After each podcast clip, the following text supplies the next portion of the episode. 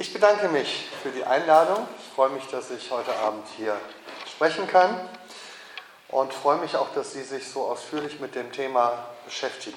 Als Menschen, die, ich weiß nicht, wo sie herkommen, aber ich nehme an, mehrheitlich aus der evangelischen Kirche. Vielleicht haben wir Menschen aus messianisch-jüdischen Gemeinden hier, vielleicht haben wir Menschen aus nicht-messianischen jüdischen Gemeinden hier. Ich weiß es nicht. Ähm, aber für die evangelische Kirche ist es schon nicht selbstverständlich, dass man sich mit dem Thema beschäftigt. Es ist ein kompliziertes Thema. Ich habe es ähm, in der Zeit in Jerusalem natürlich anders kennengelernt als hier in Deutschland. Ähm, vor zwei Wochen, als Sie mit Ihrer Gruppe in der messianischen Gemeinde zu Gast waren, war ich gerade auch in einer zu Gast, allerdings in Tiberias am See Genezareth. Da gibt es eine. Bitte? Das ist etwas weiter weg, aber sehr, sehr schön gelegen. Äh, das Wetter war da noch sonnig. Äh, einen Tag später begannen die schlimmsten Regenstürme in Israel seit Aufzeichnung der Wetterberichte und wir sind da mitten hineingeraten. Aber an dem Tag war es noch schön sonnig und man guckte über den See Genezareth von dort oben und es war ein äh, Gottesdienst einer großen messianisch-jüdischen Gemeinde. Ich möchte, bevor ich in das Neue Testament einsteige, kurz nochmal da anknüpfen, auch bei Ihrer Einleitung, und etwas sagen zur Aktualität des Themas. Sie haben davon gesprochen, dass diese messianisch-jüdischen Gläubigen eigentlich so etwas wie ein Bindeglied sein könnten oder eine Brücke zwischen den traditionellen christlichen Kirchen, die größtenteils aus nicht-jüdischem Hintergrund kommen, und den jüdischen Gemeinden auch in Deutschland. In der Realität ist es natürlich oft so, dass sie nicht das Bindeglied oder die Brücke sind, sondern der Stolperstein oder ähm, ein trennender Faktor, der auch mit viel Schmerz verbunden ist, auch im christlich-jüdischen Gespräch. Ähm, die Ursachen werden wir uns gleich noch genauer anschauen, sodass äh, wir in der eigenartigen Situation waren, auch in Jerusalem, ähm, aber auch hier in Deutschland, dass man immer so ein bisschen ähm, mit zwei, auf zwei Füßen hinken muss. Wenn man also versucht, im christlich-jüdischen Dialog tätig zu sein und gleichzeitig auch im Gespräch zwischen Kirche und messianischem Judentum, dann muss man das immer so tun, dass der eine Gesprächspartner möglichst nicht davon erfährt, was man mit dem anderen Gesprächspartner tut. Das ist natürlich, wenn man so öffentlich redet, auch unmöglich, aber manchmal reicht es ja, sich diplomatisch aus dem Weg zu gehen. Also das war in Jerusalem immer so, wenn man in dem Gesprächskreis für christlich-jüdische Begegnung war, dann sollte man tunlichst nicht so sehr über die messianisch-jüdischen Geschwister ähm, reden. Und äh, umgekehrt äh, war das dann auch in den messianisch-jüdischen Gemeinden. Ähm, da war es dann immer gar nicht so gut, wenn man sein traditionelles christliches ähm, ähm Image raushängte, weil das dann auch natürlich ein bisschen, naja, man dort auf Distanz gehen sollte. Also manchmal ist es so, dass die messianischen Juden, also jüdische Menschen, die an Jesus als den Messias glauben, eigentlich das Potenzial hätten, ähm, eine Brücke und ein Bindeglied zu sein. Und ich glaube, so ist es auch vom Neuen Testament her gedacht. Aber sie sind eben doch heute oft der Stolperstein. Wir haben erst überlegt, wie wir es nennen, messianische Juden im Neuen Testament. Dann hätten wir einen kurzen Vortrag gehabt, weil natürlich der Begriff so nicht auftaucht und die meisten, hallo, herzlich willkommen. Die meisten äh, neueren Forscher zum Phänomen des messianischen Judentums auch sagen, es ist ein relativ moderner Begriff. Und auch das Phänomen, dass sich Gemeinden treffen ähm, und sagen, wir sind jüdische Nachfolger Jesu, aber wir sind nicht Christen und wir gehören auch zu keiner offiziellen Kirche, ist relativ modern. Also das ist ein Phänomen, was in den 60er, 70er Jahren erst entstanden ist. Ich habe mal zwei, drei Fachbücher mitgebracht, äh, da hinten hingelegt, falls Sie das interessiert. Es gibt erfreulicherweise in den letzten Jahren äh, zwei äh, Promotionen, Doktorarbeiten, die sich diesem Thema widmen. Beide haben beim gleichen Doktorvater promoviert wie ich. Das freut mich. Wir waren immer in einem Doktorandenkreis. So habe ich das mitgekriegt. Eine beschäftigt sich mit einer Analyse der messianisch-jüdischen Gemeinde in Deutschland und eine mehr mit der Theologie der messianischen Juden heute. Also eine sehr spannende Frage. Also, wenn man jetzt ins Neue Testament geht, dann könnte man eher sagen, ähm, man müsste entweder von, also nicht von, von jüdischer Messias-Nachfolge, das ist so ein bisschen ein schwieriges oder zunächst mal ein verwunderliches Wort. Die meisten Leute würden sagen, zur Zeit des Neuen Testamentes sprechen wir entweder von einer jüdischen Messias-Erwartung oder von einer christlichen Messias-Nachfolge. So hätte man es zumindest früher gesagt. Juden sind die, die den Messias noch erwarten und die Jesus nicht nachfolgen, sondern ihn ablehnen. Und die, die Jesus nachfolgen als den Messias, die nennen wir Christen. So wäre die traditionelle Einsortierung gewesen. Und jetzt ist eben die Frage, die wir heute nachgehen wollen, ist das eigentlich eine richtige Einteilung? Oder finden wir schon im Neuen Testament Menschen, die Jesus als der Messias nachfolgen und trotzdem von sich sagen, wir sind Juden? Und wenn es sie gibt, wie leben sie denn ihr Judentum? Ist das dann eine andere Sorte von Judentum? Ist es Judentum Leid oder wie ist das zu verstehen? Früher wäre die Antwort auf diese Frage sehr klar gewesen. Nein, hätte man gesagt, alle Menschen, die zum Glauben an Jesus finden im Neuen Testament, werden vom Juden zum Christen. Das hätte man so gesagt für Petrus, für Paulus, für Johannes. Die waren alle, das waren die ersten Christen. Man hätte sie vielleicht noch ehemalige Juden genannt oder geborene Juden. So heißt es zum Beispiel auch bei Luther in dieser berühmten Schrift äh, über Jesus selbst, dass Jesus Christus ein geborener Jude sei. Das suggeriert natürlich, er war zwar als Jude geboren, aber ist es nicht geblieben. Und das, das kommt natürlich daher, dass man einen Gegensatz traditionell aufbaute zwischen den Juden, die per Definition ungläubig sind, Gegner von Jesus, Feinde Gottes, ähm, und den Christen, die gläubig sind, die Gemeinde, die Nachfolger Jesu. Hier die Juden, da die Christen, also zwei voneinander klar zu trennende Wege, die sich an Jesus scheiden. Äh, Martin Buber, der berühmte Philosoph, ähm, hat ja auch dieses Buch geschrieben über zwei Glaubensweisen, beziehungsweise einen längeren Aufsatz, zwei Glaubensweisen. Und da redet er über zwei unterschiedliche Verständnisse von Glauben.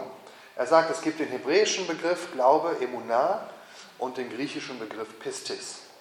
Und er sagt, der hebräische Begriff Emunah ist eigentlich den, den wir im Judentum finden.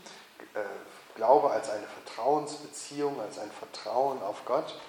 Und Pistis ist der griechische Glaubensbegriff, den finden wir bei den Christen im Neuen Testament. Und der hat was mit im Kopf verstehen und zustimmen zu tun.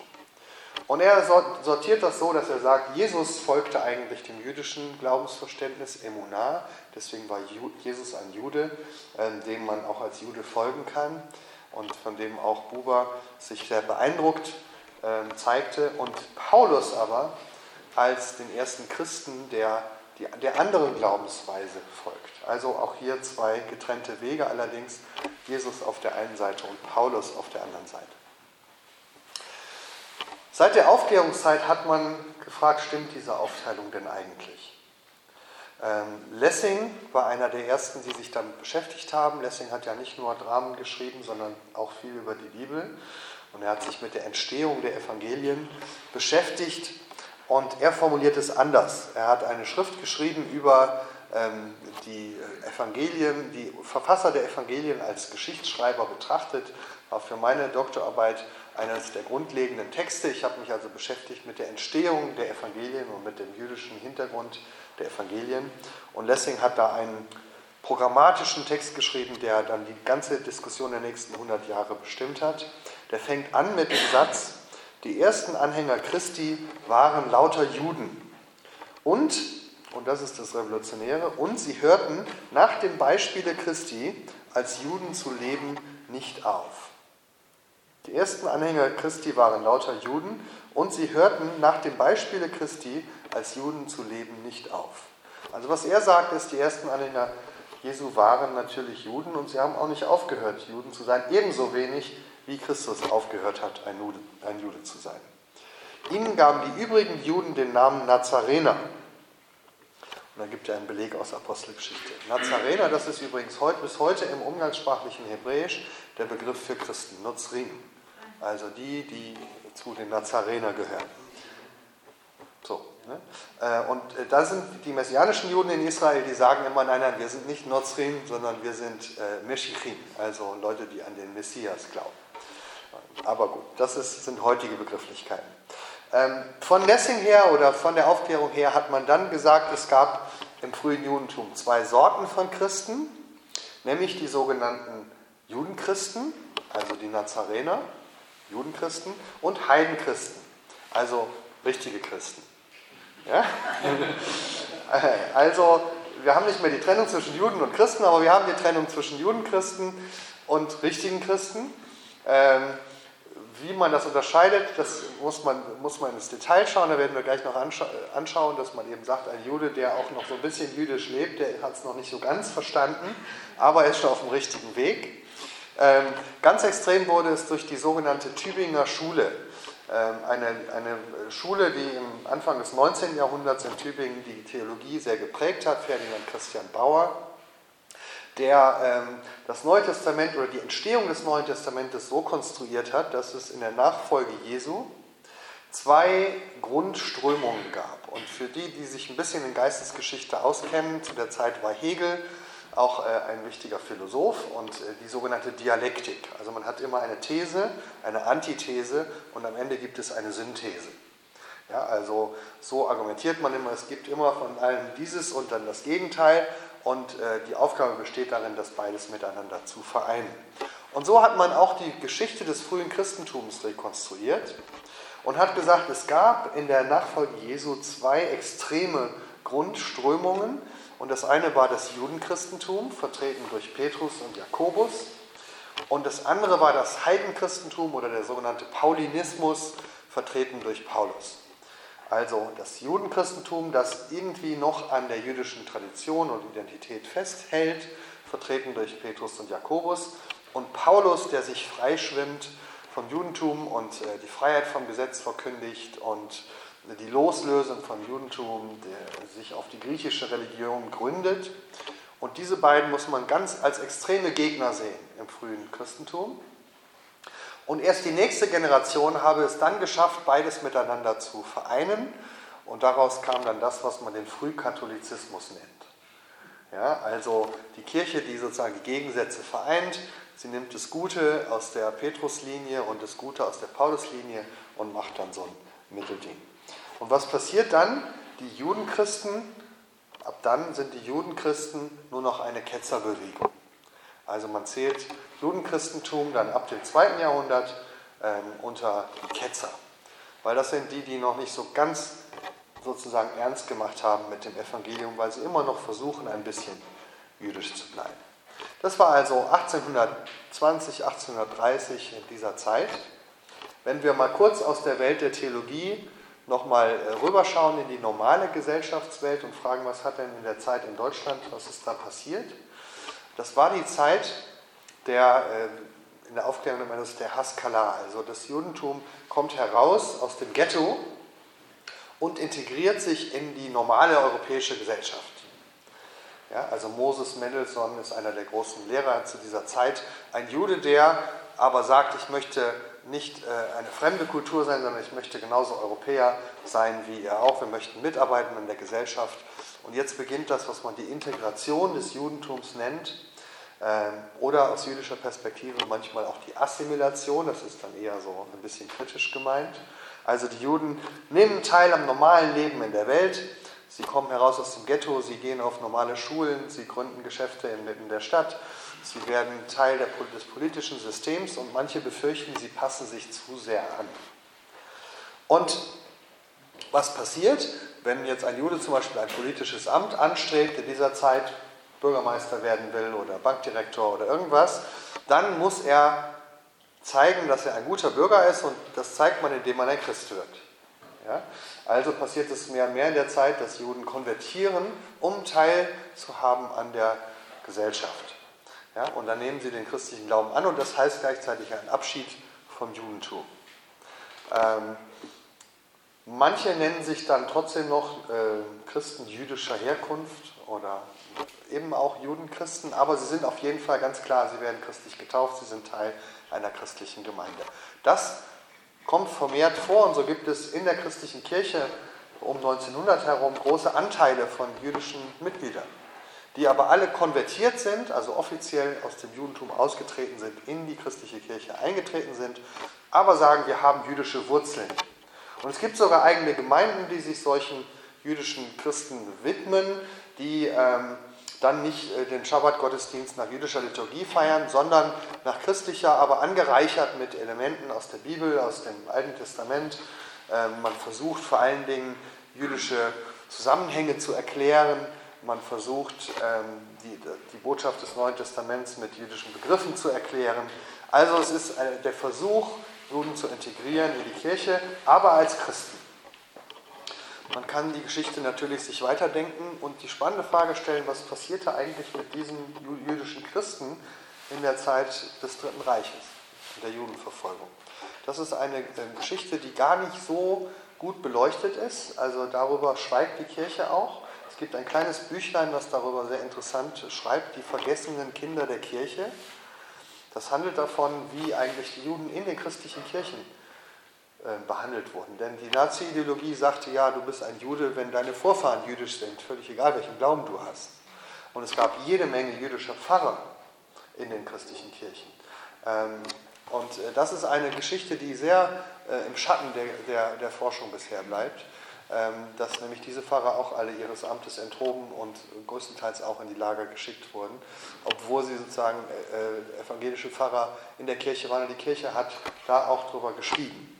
Gut, also ich soll über das Neue Testament reden, aber äh, ein bisschen Anlauf brauchten wir.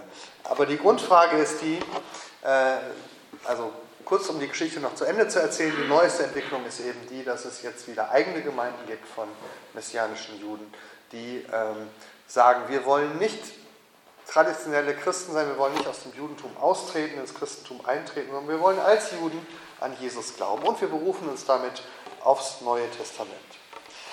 Und deswegen wollen wir quasi heute mal ins Neue Testament hineinschauen, weil sich die christliche Kirche und auch die jüdische Gemeinde sehr schwer tun mit dieser Definition.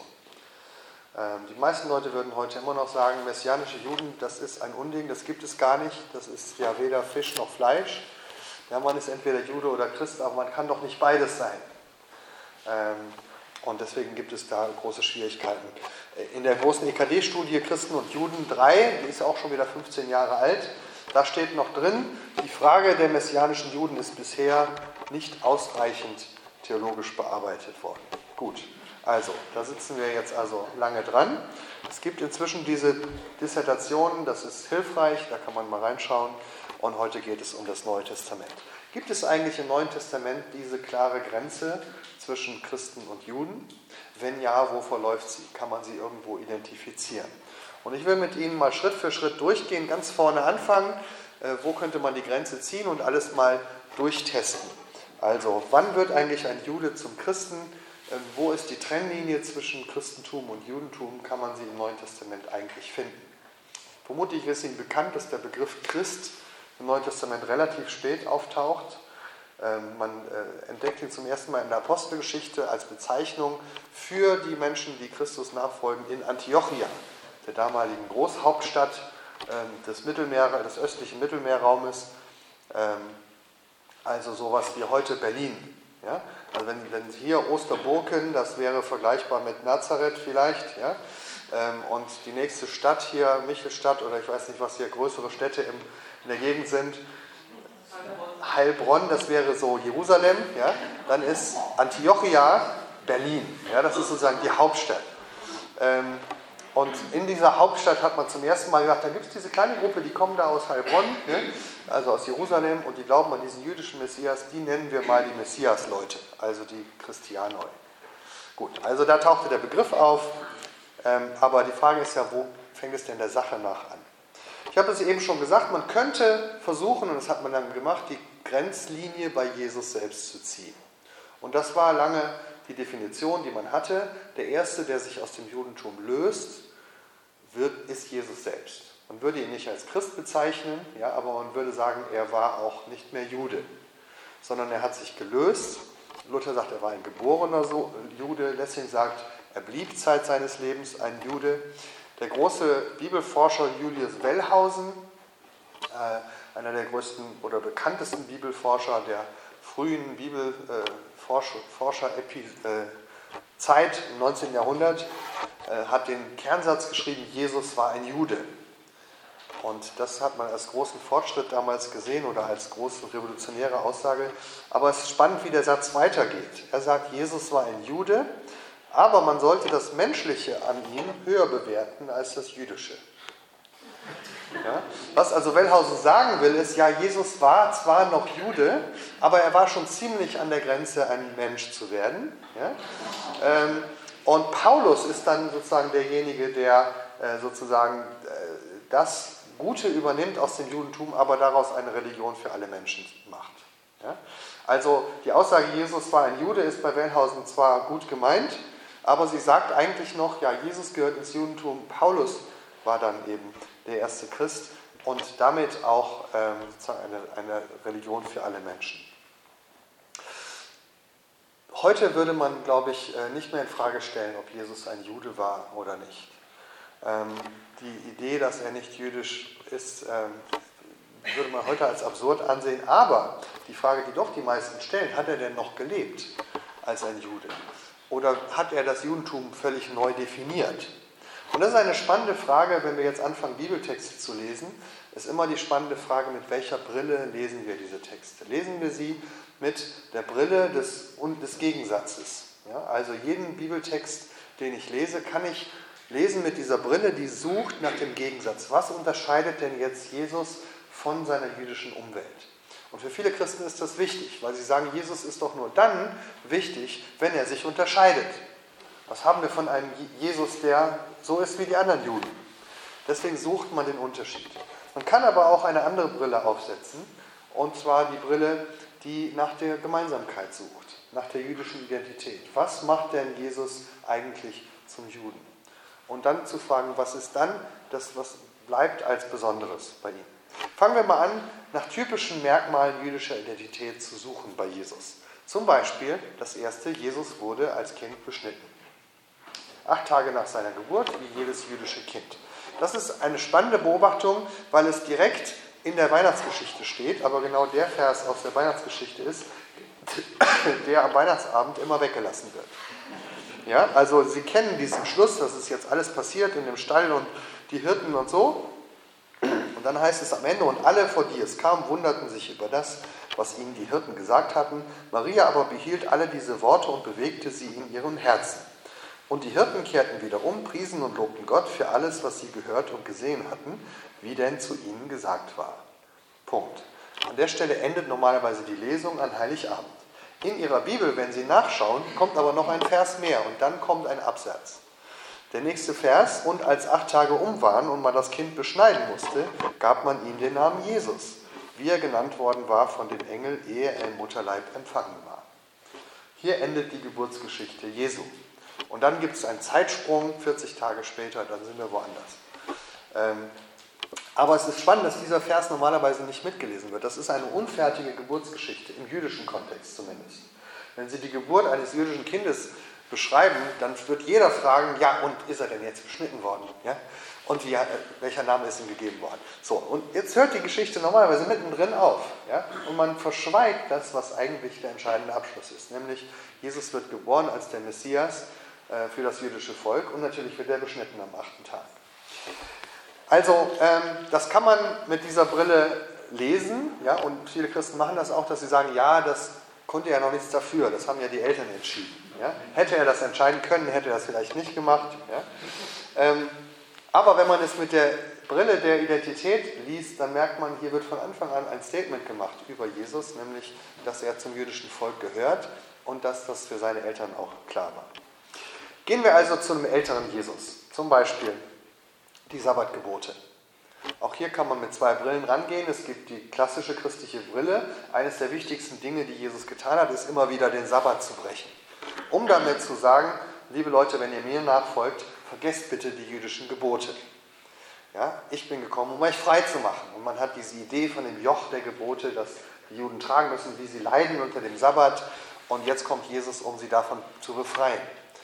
Und ich muss sagen, nachdem ich sieben Jahre in Jerusalem gelebt habe, dieses Leiden unter dem Sabbat ist mir dort nicht so begegnet. Im Gegenteil.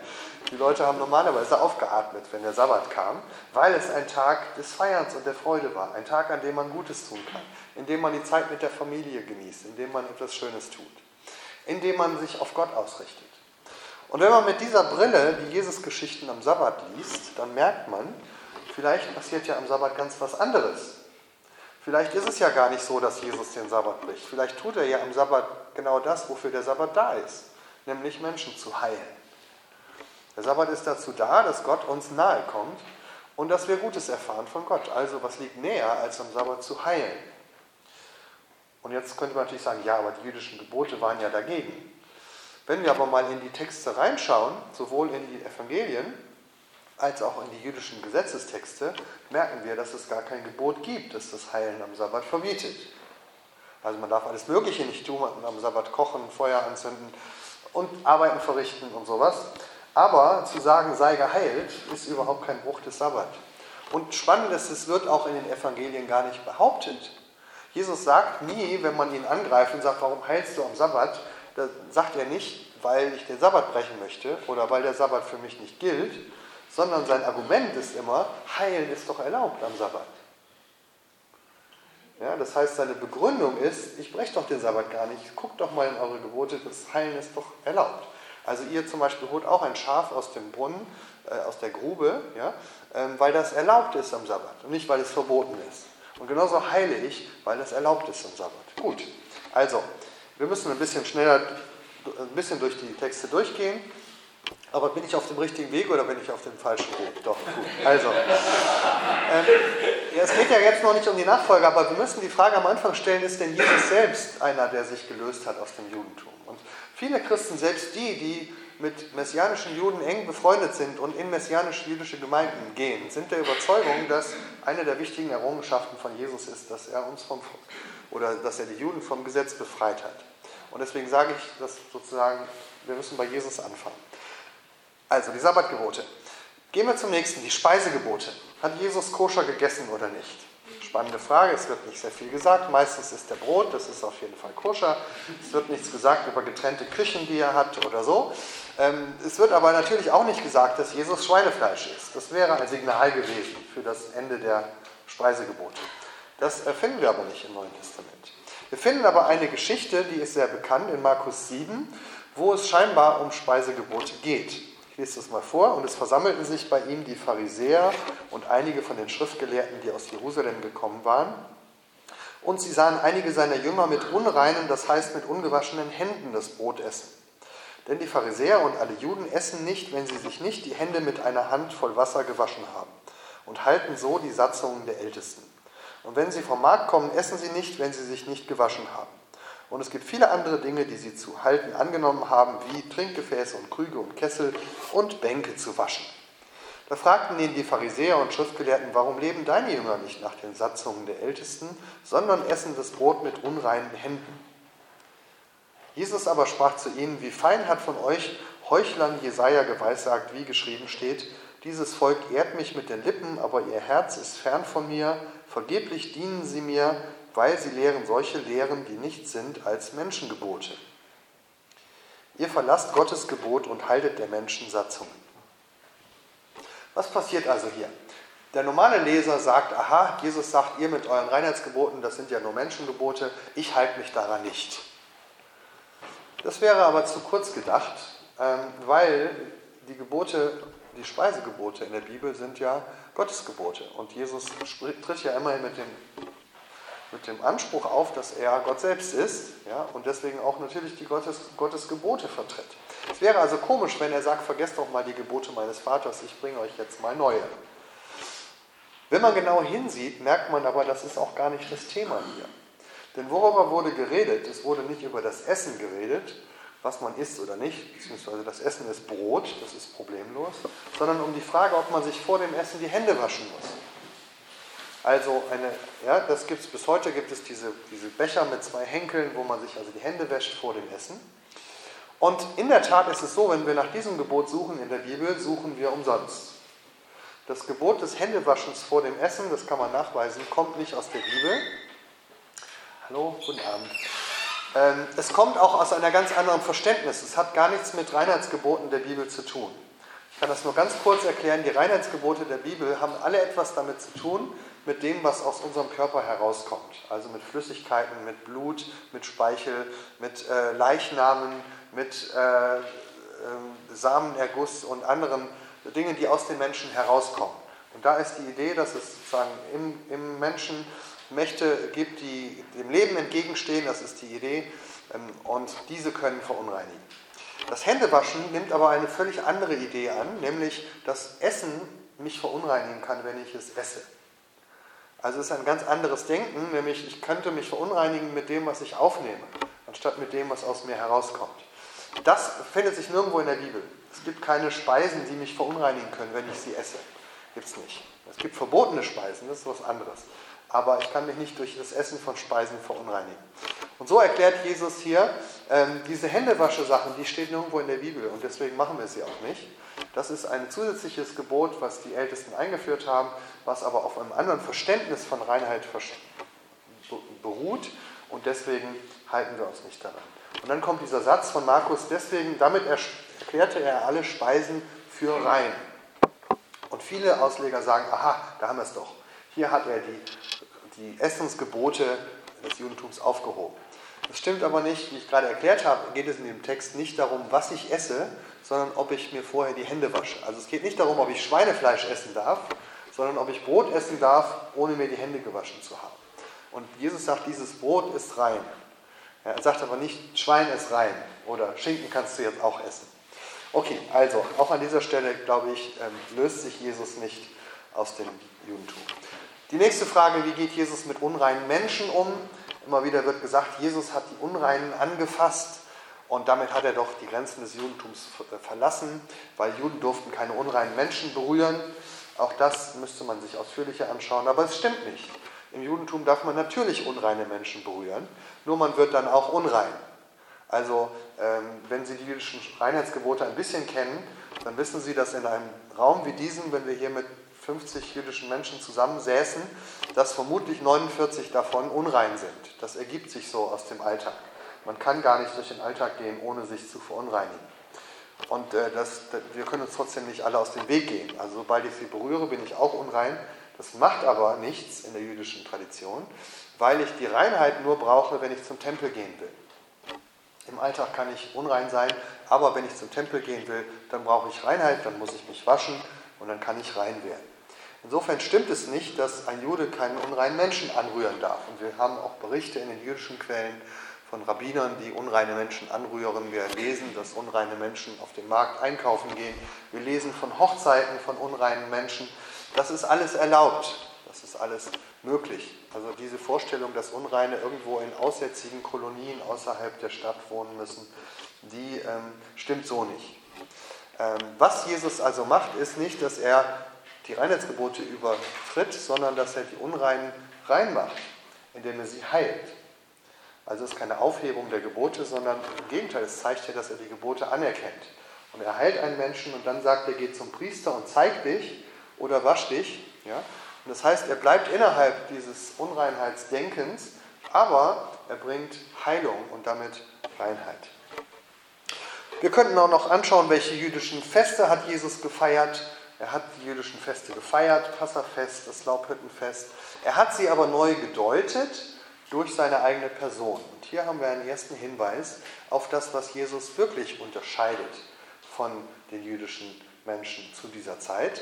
Nicht, dass er aufhört, die Feste zu feiern, sondern dass er mit einer Botschaft auftritt, das, was diese Feste uns ankündigen, nämlich das Kommen der messianischen Zeit, das ist in meiner Person angebrochen. Vielleicht am deutlichsten, als er am Laubhüttenfest sich in den Tempel stellt, also am Laubhüttenfest eine Erinnerung oder ein, ein Ausblick auf die messianische Zeit, wo man mit großen Wasserkrügen in den Tempel ging und das Wasser ausgoss, um zu sagen, so werden die Ströme des Wassers fließen, wenn die messianische Zeit anbricht. Und in dieser Woche stellt sich Jesus selbst in den Tempel und sagt, wer Durst hat, der komme zu mir und trinke. Wer an mich glaubt, von dessen Leib werden Ströme lebendigen Wassers fließen. Und damit macht er sozusagen klar, hier ist äh, die Erfüllung dieses Festes, damit wird das Fest nicht aufgehoben, sondern damit erhält es seinen Sinn. Und er sagt, das, worauf wir eigentlich immer gewartet haben, das passiert jetzt. Das ist ja keine Aufhebung des Judentums, sondern eine Fortsetzung, eine Bestätigung. Ja, und für die Leute, die ihm, ihm folgen oder ihm glauben, ist es eine Einladung, glaub an mich, Denn genau das ist, woran du immer geglaubt hast, das ist der Inhalt deines Glaubens, dass Gott eines Tages seinen Messias schickt und dieser Tag ist jetzt da. Und hier scheiden sich natürlich die Geister, weil es gibt Menschen, die das glauben und es gibt Menschen, die es nicht glauben. Wir haben also jetzt eine Trennung in dieser ersten Phase bei Jesus, aber nicht zwischen Juden und Christen, sondern zwischen Juden, die an Jesus glauben und Juden, die nicht an Jesus glauben. Und diese Trennung gibt es in der Tat. Es gibt welche, die ihn ablehnen, es gibt welche, die ihn glauben, an ihn glauben. So haben wir also jüdische Jesus-Nachfolger und jüdische Jesus-Gegner. Diese Trennung gibt es schon vom ersten Tag an, als Jesus auftritt. Aber die Frage ist nicht, bleibe ich Jude oder nicht, sondern glaube ich, dass der Messias gekommen ist oder glaube ich das nicht. In beiden Fällen würde ich mich selber als richtigen Juden verstehen. Also der Jude, der sagt, nein, Jesus ist ein Irrlehrer, sagt natürlich, ich bin Jude und zwar der, der Recht hat, ja, weil äh, ich warte noch auf den Messias. Und der, der an Jesus glaubt, sagt, ich bin Jude und ich glaube, dass ich Recht habe, weil ich glaube, dass der Messias gekommen ist. Der Unterschied liegt also nicht darin, dass ich ein neues Glaubenssystem an, annehme oder in eine andere Religion überwechsle, sondern, und so nennen es manche Bibelforscher, der Unterschied ist in der Frage, wie spät ist es eigentlich? Wenn man sich also die Weltgeschichte als eine Uhr vorstellt und jüdische, äh, der jüdische Glaube geht davon aus, dass die Weltgeschichte linear ist, sie hat einen Anfang, sie hat ein Ende, der Messias kommt gegen Ende und läutet die messianische Zeit ein, dann kann man sich darüber streiten, wo sind wir denn jetzt auf diesem Zeitstrahl? Also wie spät ist es? Sind wir noch vor der messianischen Zeit oder sind wir in der messianischen Zeit? Aber das ist ein, ein Glaube zwischen Juden, die sich darüber streiten können, wie spät es ist. Aber sie verlassen damit ja nicht grundsätzlich ihren jüdischen Glauben. Gut, gehen wir noch einen Schritt weiter. Gab es denn die Trennung vielleicht dann, nachdem Jesus gestorben und auferstanden war, nach Pfingsten? Also zum Beispiel am Pfingstereignis. Da lesen wir doch, dass jetzt alle Völker mit dem Heiligen Geist erfüllt werden. Da waren Menschen aus allen Völkern. Aber auch da, wenn wir genau hinschauen, äh, Apostelgeschichte 2, Vers 5, es wohnten aber in Jerusalem Juden, die waren gottesfürchtige Männer aus allen Völkern unter dem Himmel. Und als nun dieses Brausen geschah, kam die Menge zusammen und wurde bestürzt, denn ein jeder hörte sie in seiner eigenen Sprache reden. Also beim Pfingstereignis haben wir nicht alle Völker versammelt, sondern Juden aus allen Nationen. Und die verstehen die Predigt, das heißt, hier kommen, und da heißt es etwa 2000 zum Glauben, das sind alles Juden.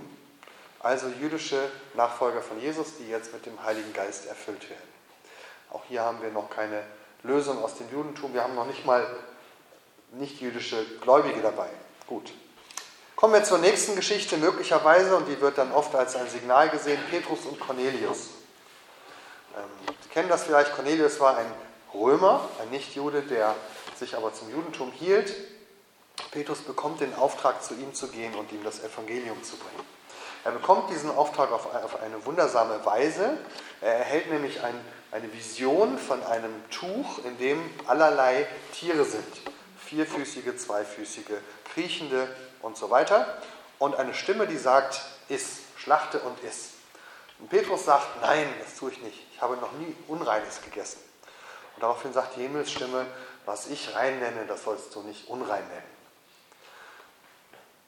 Und dann ist die Vision vorbei und es kommen unten vor die Haustür römische Menschen, die sagen, Petrus, komm doch mal in unser Haus, um uns das Evangelium zu verkünden. Und Petrus sagt, ja, ich gehe mit euch, weil ich habe diese Vision gesehen. Man muss das ein bisschen verstehen, was da passiert. Auf den ersten Blick sagen viele Menschen, auch viele meiner Studierenden, hier ist es doch so, dass Gott höchstpersönlich die Reinheitsgebote aufhebt. Ja? Was ich rein nenne, das sollst du nicht unrein nennen. Also Gott sagt doch jetzt hier, vergiss mal die Reinheitsgebote. Ähm, aber das stimmt auf zweierlei Weise nicht. Nämlich erstens ähm, geht es bei dieser Vision ja insgesamt um ein Bild, also es geht ja nicht darum, was Petrus essen soll, sondern es geht darum, ob er zu diesem römischen Hauptmann gehen soll oder nicht. Das heißt, die ganze Geschichte handelt nicht davon, was darf ich essen, sondern mit wem darf ich reden und in wessen Haus darf ich gehen. Das ist also die erste Beobachtung, äh, dass Petrus in dieser Geschichte gar nichts ist, sondern diese, diese, das ist ein Bild für, mit welchen Menschen darf ich mich treffen. Das Zweite ist aber, in dieser Geschichte wird gesagt, äh, dass Gott dem Petrus allerlei Tiere anbietet. Und die Aufzählung der Tiere ähm, ist hier eine, die wir aus, kennen aus dem vierten Buch Mose, wo nämlich äh, die Reinheitsgebote, die Speisegebote beschrieben werden. Und da ist es so, dass am Anfang genau alle Tierarten aufgezählt werden. Vierfüßige, zweifüßige, kriechende und so weiter. Und dann wird gesagt, so sollst du unterscheiden, welche davon rein und welche unrein sind. Das heißt, es gibt erstmal die Gesamtzahl der Tiere und jetzt kriegt der Mensch die Auf Aufgabe, du sollst unterscheiden, so kannst du die Unreinen von den Reinen unterscheiden. Und die Reinen darfst du essen, die Unreinen nicht. Gott macht dieser, in dieser Vision mit Petrus genau das Gleiche. Er zeigt ihm in einem Tuch alle Tiere. Und man kann das sehen, das ist genau die gleiche Beschreibung wie in 4. Mose. Alle Tiere, die Reinen und die Unreinen. Und jetzt sagt der Schlachter und isst. Was tut er also? Er sagt dem Petrus, du kannst doch in deine Bibel schauen, um zu gucken, was ist rein und was ist unrein. Und das, was rein ist, darfst du machen. Petrus aber lehnt das pauschal ab und sagt, ich werde da gar nicht meine Hand dran gehen, weil es könnte ja sein, dass ich die falschen Tiere erwische. Das heißt, Petrus will sozusagen seine Finger aus dem Spiel lassen, aus Angst, sich zu verunreinigen. Aber Gott sagt ihm, nein, du kannst ja das, was ich rein nenne, kannst du essen. Das, was ich unrein nenne, nicht. Und so macht er ihm klar, es liegt bei dir herauszufinden, was erlaubt ist und was nicht, wenn du dich an die Reinheitsgebote hältst. Und das soll Petrus übertragen auf seinen Umgang mit Menschen. Und siehe da, er guckt in seine Bibel, guckt sich die Menschen alle an. Hier sind die Menschen, die Römer, die Juden, die Griechen. Er guckt sie sich an und sagt, hm, in meiner Bibel sind die alle rein. Es gibt nämlich kein biblisches Gebot, das Römer für unrein erklärt oder überhaupt Menschen für unrein erklärt. Außer sie haben Aussatz, das ist was anderes. Ja? Aber er merkt plötzlich, diese Vorstellung, dass Römer unrein sind, die wir alle in unseren Köpfen haben und er auch, die stimmt gar nicht, steht gar nicht in der Bibel. Diese Menschen sind gar nicht unrein. Und Gott sagt ihm, was ich rein nenne, das sollst du nicht unrein nennen. Und so versteht er, ach, guck mal, die Völker sind auch Menschen, die das Evangelium hören sollen. Die sind nämlich in Gottes Augen gar nicht unrein. Okay, also bei Petrus haben wir keine Trennung. Jetzt kommen wir noch zur letzten Frage. Ich habe noch? Ich habe noch. Sie haben noch Kondition? Jetzt kommen wir nämlich zur spannendsten Frage, wie ist es denn bei Paulus? Viele, viele Bibelleser sagen, das verstehe ich noch, dass Jesus und Petrus Juden waren, aber wenigstens spätestens Paulus, da ist es doch vorbei. Ja? Ähm, und das ist klassische Bibel, also ich habe es eben gesagt bei Julius Wellhausen, bei Martin Buber, bei den meisten jüdischen Autoren, die über den Juden Jesus geschrieben haben, die sagen immer, Jesus, der Vorzeigejude, auch für uns als Juden, aber Paulus, der ist ein Verräter, ein Abtrünniger, weil der hat ja sogar das zum Inhalt seiner Lehre gemacht, dass wir uns vom Gesetz lösen sollen und ähm, die Freiheit finden sollen. Und deswegen hat ja, wie ich eben sagte, diese Tübinger Schule unterschieden zwischen Petrus und Jakobus auf der einen Seite und Paulus auf der anderen Seite. Und ich lade Sie ein, hier nochmal durch die wichtigsten Texte mit mir zu gehen, um sich mal anzuschauen, wo kommt diese Idee eigentlich her, dass Paulus der Abtrünnige ist, der sich vom Judentum löst. Meine These ist die, auch Paulus war bis zum Ende seines Lebens ein toratreuer Jude, ein gesetzestreuer Jude und hat als solcher gelebt. Und wir finden nicht nur bei Petrus, sondern auch bei Paulus ein Vorbild für das, was wir heute messianisches Judentum nennen. Und das ist vielleicht sogar für Sie eine Überraschung, wenn Sie mit messianischen Juden zu tun haben. Gut, schauen wir uns Paulus an. Im Galater 2 ähm, wird, beschreibt Paulus seine Geschichte und dann gibt es einen ersten Text, auf den man sich immer beruft, nämlich äh, Galater 2. Ich zog nach Jerusalem aufgrund einer Offenbarung und nahm auch Barnabas und Titus mit mir. Und ich besprach mich mit ihnen über das Evangelium, das ich predige unter den Heiden, besonders aber mit denen, die das Ansehen hatten, damit ich nicht etwa vergeblich liefe oder gelaufen wäre. Aber selbst Titus, der bei mir war, ein Grieche, wurde nicht gezwungen, sich beschneiden zu lassen. Denn es hatten sich einige falsche Brüder mit eingedrängt und neben eingeschlichen, um unsere Freiheit auszukundschaften, die wir in Christus Jesus haben und uns zu knechten. Denen wichen wir auch nicht eine Stunde und unterwarfen uns ihnen nicht, damit die Wahrheit des Evangeliums bestehen bliebe. Und dann sagt er noch am Ende, am Ende reichten Petrus und Johannes und ich und Jakobus uns die rechte Hand und wurden uns einig, dass wir unter den Heiden, sie aber unter den Juden, Juden predigen sollen. Was geschieht hier? wenn man die meisten Leute fragt, sagen sie, hier hat sich Paulus durchgesetzt gegen Petrus und Jakobus. Also es gab einen Streit zwischen den Aposteln. Petrus und Jakobus wollten, dass äh, dieser Titus beschnitten wird. Paulus hat sich erfolgreich widersetzt. Und man einigt sich am Ende, friedlich, schiedlich getrennte Wege zu gehen. Ihr kümmert euch um die Heiden, äh, ihr kümmert euch um die Juden, ich kümmere mich um die Heiden. Das ist die Grundidee der Tübinger Schule. Paulus der Heidenmissionar, Petrus der Judenmissionar. Wenn man aber in den Text schaut, merkt man, das stimmt gar nicht. In diesem Text gibt es zwei andere Fronten. Es gibt nämlich falsche Brüder auf der einen Seite und Petrus, Paulus und Jakobus auf der anderen Seite. Die falschen Brüder wollen, dass Titus, ein Nichtjude, beschnitten wird. Petrus, Paulus und Jakobus sagen alle, nein, der wird nicht beschnitten. Warum? Weil er auch als Nichtjude zu Jesus gehören kann. Also man muss den Streit dahinter verstehen, bis zum Kommen des Messias, so sagen es auch die Schriften, bis zum Kommen des Messias gibt es eigentlich für Nichtjuden nur einen Weg zum Heil, nämlich Jude zu werden. Ja? Auch die Vorstellung, dass im Alten Testament die Nichtjuden ausgeschlossen sind vom Heil, weil es nur für die Juden gilt, ist ein Klischee, was nicht stimmt. Auch im Alten Testament sind schon immer alle Völker gemeint, aber der Weg zu Gott führt darüber, dass man zum Judentum konvertiert, übertritt, so wie Ruth zum Beispiel, die zum Judentum übertritt und dadurch zu Gott findet. Aber wenn der Messias kommt, dann ändert sich das, indem nämlich alle Völker zum Messias direkt kommen können, ohne dass sie vorher Juden werden. Und Paulus, Petrus und Jakobus sagen, diese Zeit ist jetzt da. Weil Jesus der Messias ist, kann der Titus als Heide, so wie er ist, zum Messias kommen. Er muss nicht erst Jude werden. Die falschen Brüder sagen das andere. Hier geht es also nicht um einen Streit zwischen Petrus und Paulus, sondern zwischen Petrus, Paulus auf der einen Seite und den falschen Brüdern auf der anderen Seite. Und die einige Schlussfolgerung ist, in unserer Gemeinde bleiben Juden Juden und Nicht-Juden Nicht-Juden. Jeder bleibt in dem, worin Gott ihn berufen hat, so sagt es Paulus an anderer Stelle. Es geht ein bisschen weiter. Es gibt darüber eine Versammlung in Jerusalem, das sogenannte Apostelkonzil. Und auch da haben viele in ihrem Kopf, Apostelgeschichte 15, dass hier Paulus und Jakobus miteinander darüber streiten, ob man sich beschneiden lassen muss oder nicht. Aber auch da ist es so, wenn Sie den Text lesen, ist es nicht so, sondern es gibt ein paar Brüder, die die Beschneidung fordern. Und Jakobus ist derjenige, der auftritt und sagt, nein, die Nichtjuden brauchen sich nicht beschneiden zu lassen. Jakobus ist hier der Vertreter, der wie Paulus auch sagt, wir haben in unserer Gemeinde Platz für Juden und das ist auch der Normalfall. Bis dahin waren alle Mitglieder der Gemeinde Juden. Und jetzt ist die Frage, was machen wir mit diesem Sonderfall der Leute, die nicht Juden sind und trotzdem zur Gemeinde gehören wollen? Und da ist die Regelung, für die Jakobus eintritt, die brauchen sich nicht beschneiden zu lassen, sondern sie können auch so Mitglieder der Gemeinde werden. Die Frage in diesem Apostelkonzil ist also nicht, kann ich auch als Jude an Jesus glauben? Oder kann ich ein Jude bleiben, wenn ich an Jesus glaube? Das war so selbstverständlich wie die Nacht zu dieser Zeit, weil sie waren alle Juden und sie glaubten alle an Jesus. Die Frage war, kann auch ein Nichtjude an Jesus glauben?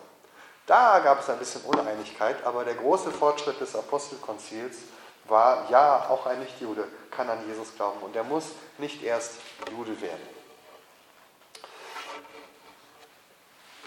Gehen wir noch ein bisschen weiter. Es gibt da noch eine Geschichte im Galaterbrief. Da gibt es einen richtigen Streit zwischen Petrus und Paulus. Den haben Sie vielleicht auch schon gelesen. Äh, und zwar ein paar Jahre später kommt Petrus in die Gemeinde von Paulus nach Antiochien Sie feiern zusammen, sie feiern zusammen Gottesdienst und dann gibt es Besucher, jüdische Besucher.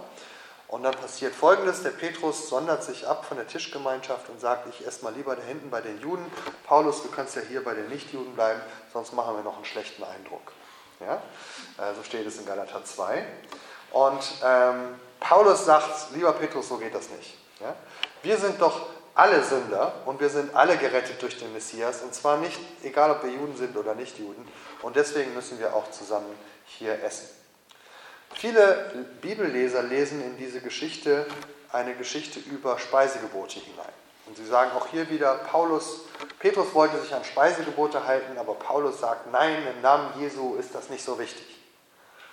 Wenn wir aber in den Text hineinschauen, Galater 2, merken wir, dass da überhaupt nicht über das Essen geredet wird.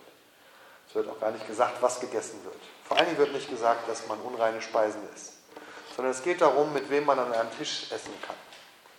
Und wir können das annehmen für die, die schon mal in messianisch-jüdischen Gemeinden zu Besuch waren. Ja, stellen Sie sich vor, Sie sind eine gemischte Gruppe, ein paar messianische Juden, ein paar Nichtjuden und man sagt, wir wollen gemeinsam Abendessen machen. Was würden Sie wohl decken? Ja, ich würde sagen, vermutlich würden Sie Fisch servieren oder Hühnchen oder irgendwas, was alle essen können.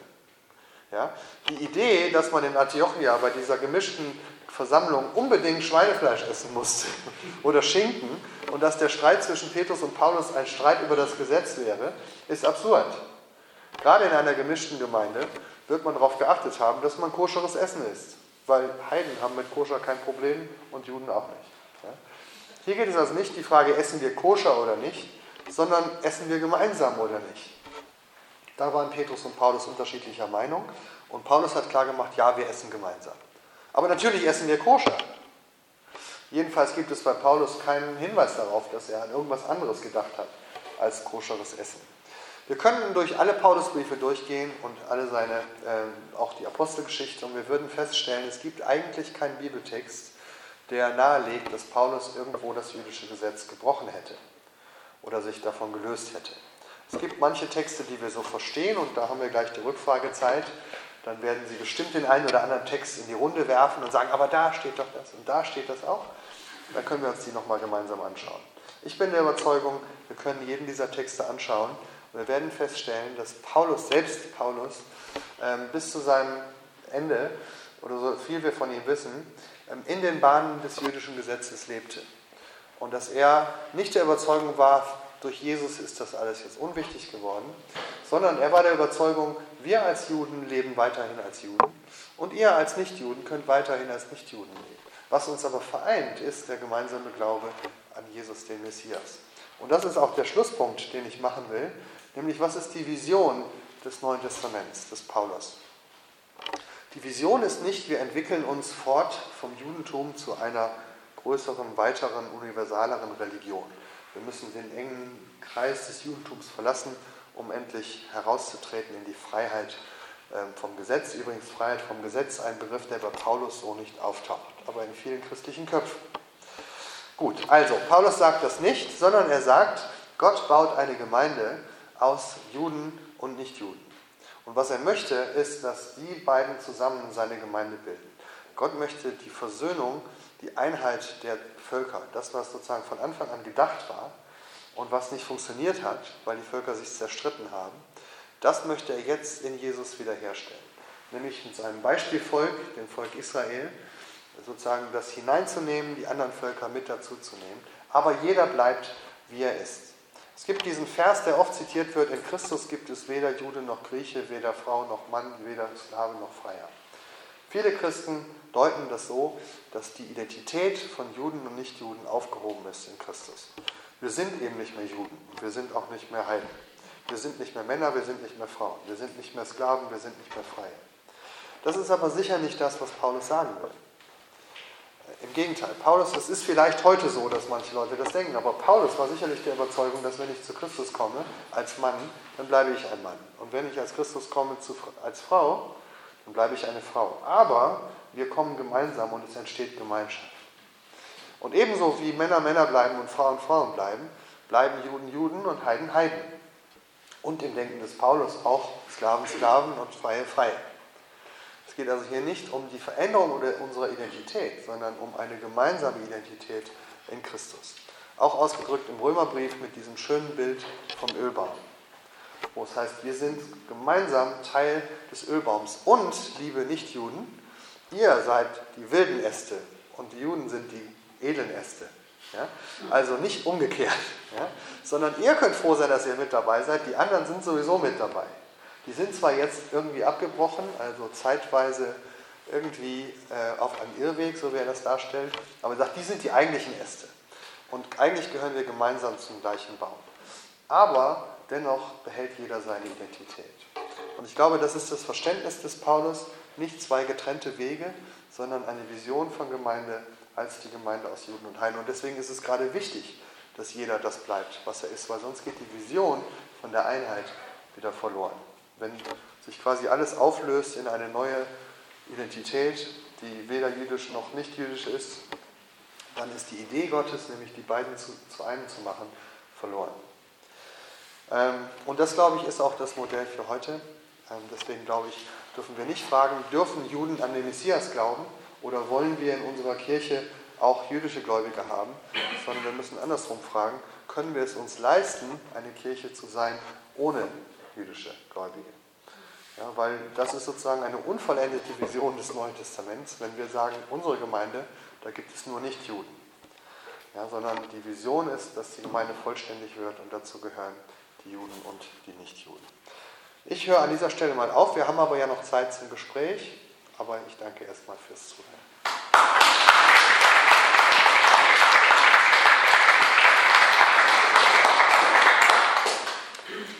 Ja, ganz herzlichen Dank, Herr Baltes, für diesen anschaulichen Vortrag und äh, ja, diese komplexen theologischen, auch historischen Zusammenhänge, wie die Sie mit, mit einfachen Worten erklärt haben. Ich hätte Ihnen jetzt noch Stunden zuhören können. ja, ich denke, es kommen ganz viele Fragen und wir sind ja hier in einer nicht so großen Runde, dass man das vielleicht auch ganz direkt machen kann, ohne große Moderation, dass Sie einfach Ihre Fragen stellen und Sie werden dann äh, direkt darauf antworten. Wir brauchen vielleicht eine Sammeln. Ja. Vielleicht, vielleicht kann man zwei oder drei mal sammeln und dann ja. versuche ich der Reihenfolge nach zu antworten. Ich habe eine Frage. Hat nicht direkt mit Juden was zu tun. Die Evangelisten haben ja nicht zur Zeit Jesu gelebt. Immer später gelebt. Ne? Mhm. Das heißt, haben immer die berichten, die berichten. Inwieweit sind diese Berichte vielleicht doch auch Geschichten oder nur in Anführungszeichen Geschichten? Und äh, inwieweit ist der Informationsfluss noch mit Wahrheitsgehalt zu betrachten?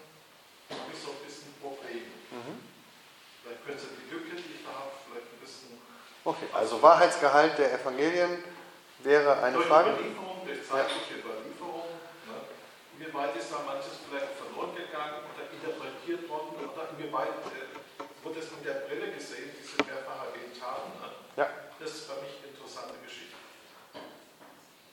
Ich sammle mal zwei, drei Fragen und dann gucken wir, was für ein Raum ist. Ja. Also mich würde noch Ihr Verständnis vom Umgangshaus mit dem Gesetz quasi interessieren, also diese Texte, die vom Nomos reden, das quasi, sein, das quasi als Basis für die Sünde dann sozusagen, das sind jetzt so Texte, die praktisch in lutherischer Tradition immer ganz äh, antigesetzlich sozusagen interpretiert werden. Und das fände ich einfach nochmal spannend, wie, wie Sie das, das sehen würde. Also schafft das Gesetz ab oder gipfelt es in der Liebe, ist es dann plötzlich in die Liebesgebot quasi erfüllt oder ist es mhm dass der Weg, wie vielleicht die, die Heiden zum Gesetz stehen können und was ist mit den Juden? Paulus und das Gesetz. Ja, noch eine Frage und dann. Ich sage, hat also Martin Luther auch das Neue Testament nicht verstanden? Oh, das ist eine große Frage. Gut, aber dann darauf gehen wir ein. Also fangen wir mal an mit der, mit der Zuverlässigkeit der Überlieferung. Ähm, also die Frage ist sehr berechtigt und äh, wenn wir jetzt unter äh, Studierenden wären, dann wäre das immer die erste Frage. Also wenn ich, nehmen wir mal als Beispiel diesen Bericht Jesus und die Pharisäer und die Reinheitsgebote, Markus 7. Und man kann das ganz naiv sozusagen auf einer historischen Ebene lesen, was hat denn Jesus da gesagt und was hat er gemeint. Aber wenn man natürlich ähm, ein bisschen kritisch herangeht, und das sollte man tun, dann muss man sagen, ja, wir, haben, wir wissen ja nicht genau, ob diese Geschichte sich so abgespielt hat oder ob das ein Bericht von Markus ist, der selber sozusagen erst später geschrieben hat, aus einer späteren Perspektive. Ähm, das heißt, man muss unterscheiden zwischen dem, was Jesus wirklich gesagt hat und was später äh, Leute über ihn geschrieben haben. Je nachdem, wie ähm, man, aus welcher Glaubenstradition man kommt, fällt das für manche ganz eng zusammen und die würden sagen, natürlich ist das genauso gewesen, wie es da steht. Andere würden es ganz weit auseinandernehmen und sagen, zum Beispiel in Markus 7 haben wir überhaupt keine Informationen darüber, was Jesus gesagt hat, sondern wir wissen nur, was die Menschen um Markus herum 40 äh, Jahre später geglaubt haben. Und meines Erachtens kann man beides fragen. Also es gibt sicher eine Berechtigung äh, und es gibt auch, es gab mal einen Anfang des letzten Jahrhunderts sozusagen einen Tiefpunkt in der historischen Forschung, wo man gesagt hat, über Jesus kann man eigentlich gar nichts wissen, weil die Evangelien davon eigentlich nichts hergeben und weil man sie gar nicht als historische Berichte lesen kann. Das war so in den 20er, 30er Jahren äh, des letzten Jahrhunderts quasi Überzeugung. Ich glaube, seitdem sind wir ein bisschen aufgetaucht und man sagt, man muss schon im Einzelnen hingucken, was kann man glauben, was nicht. Manche Dinge sind zuverlässig, manche weniger. Ähm, man kann zum Beispiel nach konkreten Formulierungen schauen in den Evangelien, die dann doch ähm, besser in die Zeit Jesu passen als in die Zeit des Markus und so. Also man muss genau hinschauen, aber um das Beispiel mal zu verfolgen, ähm, Beides ist ja spannend. Also man kann fragen, hat Jesus denn eigentlich die Trennung vom Judentum vollzogen? Dafür müssten wir was Sicheres über Jesus wissen. Da könnte man bei Markus 7 anknüpfen und sagen, hat er das denn wirklich gesagt mit dem nicht was von außen, äh, nicht was von außen hereinkommt, macht den Menschen unrein, sondern was von innen herauskommt? Hat er das gesagt oder nicht? Das ist die historische Frage. Aber man kann sie auch wirklich nur an den Markus stellen und sagen, was will denn Markus uns denn sagen? Und selbst wenn wir in Markus auf dieser Ebene fragen, merken wir, dass sogar 40 Jahre später noch nicht gesagt wird, wir trennen uns vom Gesetz. Also das ist ja umso bemerkenswerter, dass wir selbst in den Evangelien, die 40 Jahre später geschrieben wurden und noch von Leuten, die selber keine Juden waren, im Fall von Lukas, und dass wir nicht mal darin eine Lösung vom Judentum entdecken. Also das macht es noch unwahrscheinlicher, dass Jesus sich vom Judentum gelöst hat. In der frühen Bibelforschung hat man das umgedreht, den Spieß umgedreht. Ähm, da hat man nämlich gesagt, das Markus-Evangelium ist deswegen das älteste von den vier, weil es am stärksten antijüdisch ist.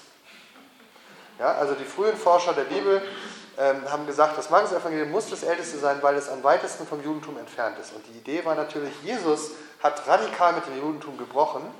Markus hat das nur noch so ein bisschen dargestellt und Matthäus und Lukas haben das den Schwamm drüber gewischt. Ja? Deswegen ist Matthäus klingt so jüdisch, weil er das schon wieder, den Gegensatz quasi schon wieder aufgeweicht hat. Also man hat dann andersrum gedacht. Also mit anderen Worten, diese Fragen muss man stellen. Ich glaube, dass wir mit gutem Gewissen einige Aussagen über Jesus machen können.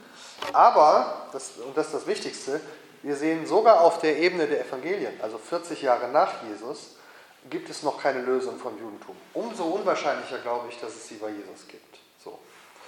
Ähm, so. Zweite Frage, also Paulus und das Gesetz und hat Luther denn seinen Paulus völlig missverstanden? Äh, nein, ich glaube, Luther hat ihn grundsätzlich richtig verstanden. Aber ich glaube schon die Pointe bei Luther, dass nämlich das Evangelium eine Freiheit von Gesetz ist. Also dass es einen Gegensatz zwischen Gesetz und Evangelium gibt. Das ist eine lutherische Pointe und keine neutestamentliche. Das glaube ich schon. Das hat was mit der Zeit von Luther zu tun. Zur Zeit von Luther hatte man nicht mehr das Problem, wir sind Juden und jetzt warten wir auf den Messias. Sondern man hatte das Problem, wir sind sehr fromme Christen und tun sehr viele gute Werke und halten uns an viele christliche Gesetze. Aber das ist doch vielleicht gar nicht das, was wir brauchen, sondern wir brauchen die Gnade Gottes. Das heißt, Luther hat aus seiner Biografie heraus diese, diesen Gegensatz sehr stark betont zum Gesetz. Er meinte natürlich mit Gesetz nicht das, was die Juden unter Gesetz verstehen, sondern die christlichen Gesetze seiner Zeit. Und er hat gesagt, Christus macht uns frei von dieser christlichen Gesetzlichkeit. Und das hat er dann bei Paulus entdeckt. Ich sage mal ein Beispiel, und da kommen wir zu der Frage, was meint denn jetzt Paulus mit seinen Anti-Gesetz-Aussagen? Ich glaube, wir müssen sie Punkt für Punkt für Punkt durchgehen. Ich schreibe gerade einen längeren Artikel darüber. Ähm, nehmen wir mal so ein Beispiel in Galater 3. Ähm, ich gucke mal gerade, dass ich den Bibeltext hier habe, aber das soll jetzt auch nicht zu lange gehen, aber ähm, Galater 3, da schreibt Paulus, nein, ich ziehe es hier erst nicht, ich sage es aus dem. Ne? Ähm, bevor Christus kam, waren wir alle verschlossen ähm, unter dem Gesetz und das Gesetz war unser Zuchtmeister. Ja?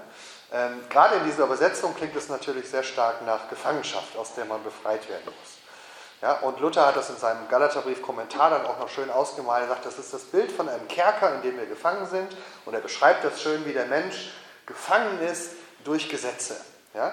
Also wir machen uns dauernd Vorschriften und darin sind wir so gefangen, dass wir uns quasi nicht selbst rausholen können. Und jetzt muss Gott von außen kommen und uns befreien.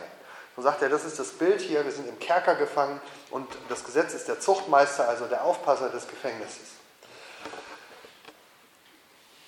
Jetzt kann man sich das anschauen, ist das, stimmt das eigentlich? Zum Beispiel dieses Wort, äh, wir sind umzingelt, also wir sind verschlossen unter dem Gesetz. Wenn man sich dieses Wort anschaut und guckt, wo taucht das sonst in jüdischen Texten auf, in der Bibel, merkt man, das ist gar nicht das Bild eines Kerkers, sondern ist das Bild einer Stadt, die umzingelt ist von Feinden. Und das, was einschließt, ist die Stadtmauer, also die Festung, in der man ist. Ja? Die Feinde greifen an, man ist umschlossen von einer Stadtmauer, die sozusagen die Feinde abhält.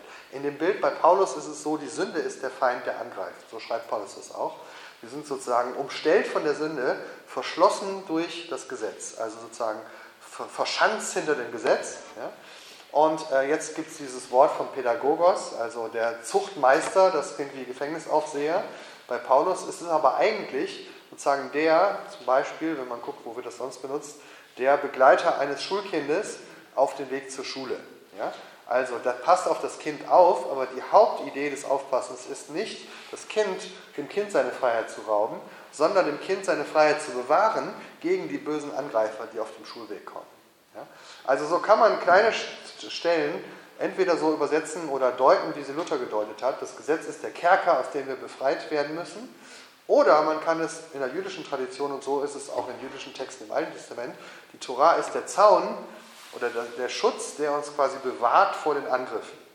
Ja, und deswegen sind wir eingeschlossen in die Tora, weil sie uns bewahrt vor den Angreifern. Jetzt sagt Paulus aber, und da ist er wiederum, geht er über das hinaus, was seine jüdischen Mitjuden glauben. Ja, er sagt, die Tora ist ein brüchiger Zaun. Also sie hält die Angreifer nur eine Zeit lang. Das ist so wie beim Herr der Ringe die Schlacht um Helms Klang. Ja? Also man ist hinter dieser Mauer, die Orks stürmen an, aber die Mauer zerbröckelt. Ja? Und wir merken, das geht nicht lange gut, bis dann der Messias kommt. Also Gandalf auf dem weißen Pferd. Ja? Der kommt dann über den Hügel geritten und vertreibt die Feinde und dann brauche ich auch die Mauer nicht mehr. Also so kann man? Und jetzt könnte man jede andere Stelle durchgehen und Hagar und Sarah zum Beispiel. Die eine ist die Freie, die andere ist die Sklavin. Und es wird meistens so gedeutet, Hagar steht für das Christentum und äh, äh, Sarah für das Christentum, Hagar für das Judentum. Wenn man genau hinschaut, ist es aber gar nicht so. Sarah steht für die himmlische Realität, Hagar für die irdische Realität. Und so sagt Paulus, wir sind alle gefangen in unserer irdischen Realität und Christus will uns daraus befreien, er will uns zu Hagars machen. Das gilt aber für Juden wie auch für Christen. Es gibt also jüdische Hagars und Christ und nicht jüdische Hagars. Es gibt jüdische Saras und nicht jüdische Saras. Der Unterschied ist, die einen sind in der Erde verfangen, die anderen sind im Himmel frei. Und so müsste man Text für Text durchgehen. Frei vom Gesetz taucht einmal auf in Römer 7. Wir sind befreit, nicht wir sind frei vom Gesetz, sondern es gibt das Bild von einer Frau, die an ihren Mann gebunden ist durch das Gesetz der Ehe. Und dann sagt er, wenn der Mann stirbt, ist die Frau frei, jemand anders zu heiraten. Und äh, so sind wir quasi frei von, von dem Gesetz des Mannes für einen neuen Mann. Jetzt sagen alle, aha, der Mann ist also die Torah, jetzt sind wir frei, sterben für die Torah und sind frei für Christus. Das ist aber gerade nicht das, was Paulus sagt, sondern er sagt, der Mann, an den wir gebunden sind, das ist die Sünde und der Tod. Wir sind aber sozusagen durch Christus befreit vom Gesetz der Sünde und des Todes, damit wir jetzt dem Gesetz, Gesetz Christi leben können. Also es geht nicht um die Freiheit vom Gesetz für Christus, sondern die Freiheit vom falschen Gesetz um frei zu sein für das richtige Gesetz. Und das ist das Gesetz Gottes, also die Torah. So. Also,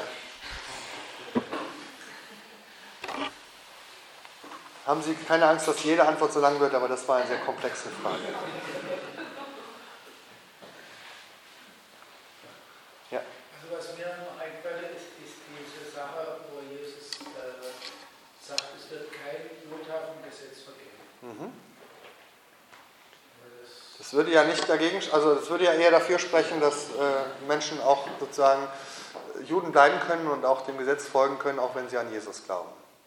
Also was, was mir noch äh, klar ist, also in der Bergpredigt verschärft Jesus eigentlich oder erklärt diese Gesetze, du sollst nicht die Ehe brechen, wenn du Frau nüchtern ansiehst, hast du die Ehe schon gebrochen. Also er verschärft es ja eigentlich. Wir sagen immer, es sind die Antithesen also so, als ob Jesus den Gesetzen widersprechen würde. Aber wenn wir genau hinschauen, ist es meistens eine Verschärfung.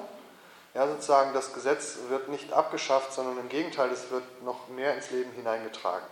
Oder es geht eben darum, das Gesetz von Herzen zu tun und nicht nur äußerlich. Diese, diese Polemik gibt es bei Jesus. Und auch in der Bergpredigt gibt es natürlich ein darüber hinaus. Ich sage ja nicht, dass Jesus nicht anders gewesen wäre als die Juden seiner Zeit. Ja? Aber ich glaube, seine Andersartigkeit lag nicht im Umgang mit dem Gesetz oder mit seiner jüdischen Identität. Das Andersartige ist immer die Frage nach seiner Person.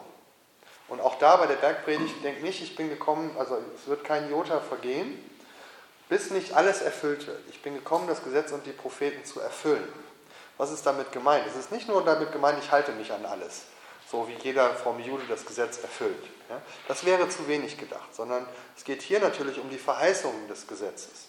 Also, Jesus weist zu Recht darauf hin, nach jüdischem Verständnis, Torah ist ja nicht nur Gesetze. Im Gegenteil, wenn wir die Torah anschauen, die fünf Bücher Mose, ist der größte Teil eigentlich Geschichte und Verheißung. Und dann sind Gesetze eingestreut. Und was Jesus hier sagt, ist, ich bin gekommen, um alles zu erfüllen. Also nicht nur die gesetzlichen Vorschriften, sondern vor allen Dingen auch die Verheißungen an Abraham, die Zusagen Gottes an Mose und an sein Volk, die, den Bundesschluss. All diese Dinge erfülle ich. Ja, das heißt, hier geht es natürlich wieder um die messianische Identität, also dass Jesus der Messias ist. Äh, insofern geht er natürlich über das hinaus, was die Leute bis dahin geglaubt haben. Aber nicht indem er sich vom Gesetz löst, sondern indem er sagt, da steht noch mehr drin als nur Gesetz, nämlich auch die Verheißung des Messias, des Königtums. Und jetzt, das kommt jetzt. Ja, Stichwort Erfüllung, das haben Sie jetzt gegeben, da wollte ich noch was zu fragen. Ähm, das ist doch das im Matthäus-Evangelium ständig, ja, damit erfüllt es sich. Und damit ist natürlich sind die einzelnen Prophezeiungen, der Begriff der Erfüllung ist sehr weit, ja, wie Sie gerade gesagt Ja. haben. Es sind einzelne Sachen und dann sind die ganze, die ganze, äh, ja, die ganze Existenz äh, des Messias und dann einfach, dass der Messias alles und dann heißt ja auch, er ist das Ja für alles, das Ja und das Amen auf alles, das ist ja auch diese Idee der Erfüllung. Mhm. Und, und, äh, und letztlich doch auch, dass, dass das, was vorher war, das Vorletzte ist und das, was jetzt mit dem Messias kommt, das leitet doch das Letzte ein. Mhm. Ja? Ja, aber man kann das auch hier wieder mit der oder der Brille lesen. Also es gibt Christen, die lesen das so, Erfüllung heißt Ende. Also das ist wie eine Matheaufgabe. Ja? Also hier ist eine Aufgabe, die mir gestellt wird und irgendjemand muss sie erfüllen und wenn sie, oder ne, ähm, räum mal dein Zimmer auf ne, und jetzt wird es sozusagen, macht es jemand und dann ist es erfüllt und damit ist es auch erledigt. Dann muss es auch nicht mehr gemacht werden. Das wäre ein Bild der Erfüllung. Deswegen sagen viele Leute das Vorletzte, also solange es noch nicht erfüllt war, war das Gesetz noch wichtig oder die jüdische Identität in dem Fall. Ja, äh, und jetzt, wo es erfüllt ist, ist sie unwichtig geworden. Aber- was zu den Brillen sagen? Das wär, Sie, Sie haben das ja oft genannt. Ich glaube, Sie sind sehr viel gewohnt, mit, äh, mit Christen sich auseinanderzusetzen, die eben diese andere Brille haben. Ja, Und das habe ich jetzt gemerkt. also, ja. Die, die eine Brille ist die, man sucht quasi immer nach Anhaltspunkten im Bibeltext, die sagen, wie kann ich sozusagen begründen oder herausfinden, dass das Judentum falsch und beendet ist und sozusagen ab jetzt nur noch das Christentum zählt. Das ist sozusagen die, die Brille, die nach dem, Gegen, nach dem Gegensatz sucht. Ja? Und dann gibt es die andere Brille, wo man zum Beispiel, wo man versucht, die Identität zu, zu finden. Also, ne, ähm, wo gibt es die Schnittstellen zwischen dem, dem, der jüdischen Tradition und unserer Messi unserem Messiasglauben? Wie hält das zusammen? Wenn ich jetzt mit der Brille der Trennung suche, dann lese ich das Wort Erfüllung so, und das sagen mir viele Leute, Jesus hat das doch erfüllt, deswegen ist es doch jetzt nicht mehr, äh, brauchen wir es doch jetzt nicht mehr. Das ist so wie, wenn ich sagen würde, da ist jetzt eine rote Ampel, ne, an die muss man anhalten, jetzt ist da doch vor mir schon jemand an der roten Ampel angehalten, dann hat er doch das Gesetz erfüllt, also muss ich ja nicht mehr anhalten. Ja? Das wäre ja unlogisch. Ja? Sondern äh, Erfüllung, meines Erachtens heißt ja Erfüllung, es kommt zu seiner Fülle, es kommt zu, seiner, äh, zu seinem eigentlichen Sinn und damit wird es am Ende ne, ähm, sozusagen nicht abgeschafft, sondern ja, es, ja, es wird das Ja und Amen. Ja? Das heißt, es erhält seinen ursprünglichen Sinn. Und in diesem Sinn würde ich erfüllen verstehen. Aber es gibt viele Christen, die verstehen es anders. Jesus hat das erfüllt, deswegen ist es jetzt ähm, unwichtig geworden. Und das, da würde ich nur sagen, man kann das so oder so lesen. Ja. Ich hätte zwei Fragen. Das eine würde mich interessieren, aus Ihrer Sicht, was ist die Rolle der Torah für die christliche Kirche oder die Kirchen? Äh, Ich sage jetzt mal meine Deutung, wenn äh, die Liebe des Gesetzes Erfüllung ist, wäre das für mich so ein Zentralbegriff, um auch die Torah als Christ zu verstehen, weil ich mich schwer tue, alle Gebote der Torah als Christ erfüllen zu wollen, Mhm. sage ich mal vorsichtig. Die zweite Frage, ähm, welche Rolle spielen die messianischen Juden in der also welche Gespräche gibt es, äh, wo knatscht es ganz arg, wo gibt es wirklich Kommunikation, weil ich mir das sehr schwer vorstelle, die Rolle der messianischen Juden innerhalb des jüdischen Volkes. Das ist ja eine Hundefamilie, die sind ja auch nicht einig in der Auslegung der Torah und vielen anderen Dingen. Äh, Würde mich Ihre Meinung interessieren oder Ihre Erfahrung? Ja, auch, auch in ihrer Sicht der Torah sind die verschiedenen messianisch-jüdischen Strömungen sehr unterschiedlich. Also da können Sie auch gerne in den Büchern da drüben schauen. Es gibt da vier oder fünf Grundansätze von Menschen, auch jüdischen Leuten, die sagen, äh, die Torah war für eine bestimmte Zeit gegeben und hat ihre Bedeutung verloren, seitdem Christus da ist. Da gibt es also auch jüdische Leute, die sich damit natürlich völlig lösen aus dem, was sonst heute unter Judentum verstanden wird. Ne, ähm, bis hin, dass Leute sagen, wir halten die Torah so, und zwar nicht nur, wie sie biblisch ist, sondern sogar so, wie das heutige rabbinische Judentum das vorgibt. Das heißt, wir halten uns an die rabbinischen Entscheidungen der heutigen halachischen Diskussionen. Ja? Und das ist natürlich ein Spektrum. Welche Bedeutung hat die Torah? Das war auch Ihre Frage noch ein bisschen. Also, ähm, ich glaube schon vieles von dem, was Paulus sagt. Erstens sagt er, das Gesetz ist heilig, gut und gerecht. Es zeigt uns, was Gott ursprünglich will. Natürlich ist es so, dass das Gesetz auch zeigt, ähm, dass wir Sünder sind. Das stimmt auch. Ja? Ähm, es bringt uns mit Gott in Verbindung, weil es sozusagen uns bewahrt vor den Angriffen des Bösen und so weiter. Also die Tora hat eine vielschichtige Rolle. Sie ist auch Verkläger. Das ist sie auch bei Paulus. Aber dann sagt er eben, Christus hat uns genau von diesem Fluch des Gesetzes freigemacht. Er hat uns also nicht vom Gesetz freigemacht, sondern vom Fluch des Gesetzes. Sie ist eben nur ein brüchiger, eine brüchige Hilfe. Eigentlich finden wir die Rechtfertigung ja nicht im Gesetz, sondern im Messias. Das ist ja auch, er sagt ja, wir sind nicht durch die Torah gerechtfertigt, sondern durch unseren Glauben an Christus. Das ist eine klare Aussage. Nur, was neuere Paulusforscher sagen, damit ist er gar nicht so anders als andere Juden. Weil es gibt auch gar nicht so viele Juden, die sagen, wir werden durch die Torah gerettet. Die meisten Juden, die ich kenne, sagen, wir werden durch die Gnade Gottes gerettet. Aber die Torah hilft uns, ne, so zu leben, wie Gott es will. Also diese viel, ich glaube, dass, dass Paulus und die ersten Christen eine vielschichtige Sicht der Torah hatten, positiv, negativ, aber dass diese sehr ähnlich war wie das, was andere Juden auch über die Torah glauben. Nur, dass sie gesagt haben, durch Christus ist sozusagen unsere Erlösung vollkommen und das haben natürlich die nicht geglaubt, die nicht an Christus glauben. So. Heute ist es genauso. Wie sortiert man sich in das jüdische Volk ein? Das ist auch sehr unterschiedlich. Ähm, ich wollte eigentlich Ihnen am Anfang die Geschichte kurz vorlesen, die ähm, am Wochenende in der Zeitung stand, in der Jerusalem Post, ein Bericht über einen Weltkongress der Reformjuden. Also es gibt ja die Reformjuden, die Konservativen und die Orthodoxen. Es gab einen Weltkongress der Reformjuden und da trat ein Redner auf, der Gründer des sogenannten Birthright Israel Programms. Also das ist ein Programm, mit dem junge Juden weltweit einmal in ihrem Leben eine Reise nach Israel umsonst bezahlt kriegen. Und das sind also Hunderttausende, die da äh, inzwischen mit gereist sind. Und jetzt hat dieser Redner gesagt, wir haben ein Problem, nämlich dass die meisten, der, Anbieter, der größte Anbieter dieser Birthright-Gruppenreisen äh, und auch der Programme und sowas, ist die sogenannte Chabad-Bewegung. Das ist eine jüdische Bewegung, die sehr missionarisch ist. Auch wenn man zur Klagemauer geht, da waren wir letzte Woche und man wird sofort begrüßt von jemand, ah, sind Sie jüdisch, können wir Ihnen beibringen, wie man richtig Jude ist. Das ist die sogenannte Chabad. Die sogenannte Chabad-Bewegung ist eine jüdische Bewegung, die sich dadurch auszeichnet, dass sie einen Rabbi hatte, Menachem Schneerson, von dem sie überzeugt ist, dass er der Messias war. Der ist aber dann gestorben. Also, hier haben wir eine jüdische Gruppe, die glaubt, dass der Messias schon da war, aber inzwischen gestorben ist und wiederkommen wird. Ja? Und die ist eine der größten und wichtigsten und missionarischsten Gruppen im Judentum heute. Ja? Jetzt sagt dieser Redner, da haben wir ein Problem, weil ne, das sind ja gar nicht die richtigen. So, und wir haben auch eine jüdische Freundin, die sagt, das sind überhaupt keine Juden. Ja? Aber sie sind eine der wichtigsten Gruppen heute im Judentum. Also der aktivsten. Das sind auch nur eine kleine Gruppe, aber sie sind sehr aktiv. Und andere sagen, das sind die, die es wirklich ernst nehmen. Und so sind wir bei dem Problem, ne? wie nehmen wir diese kleine Gruppe wahr von den Leuten, die sagen, nein, Jesus war der Messias, er ist gestorben und wird wiederkommen.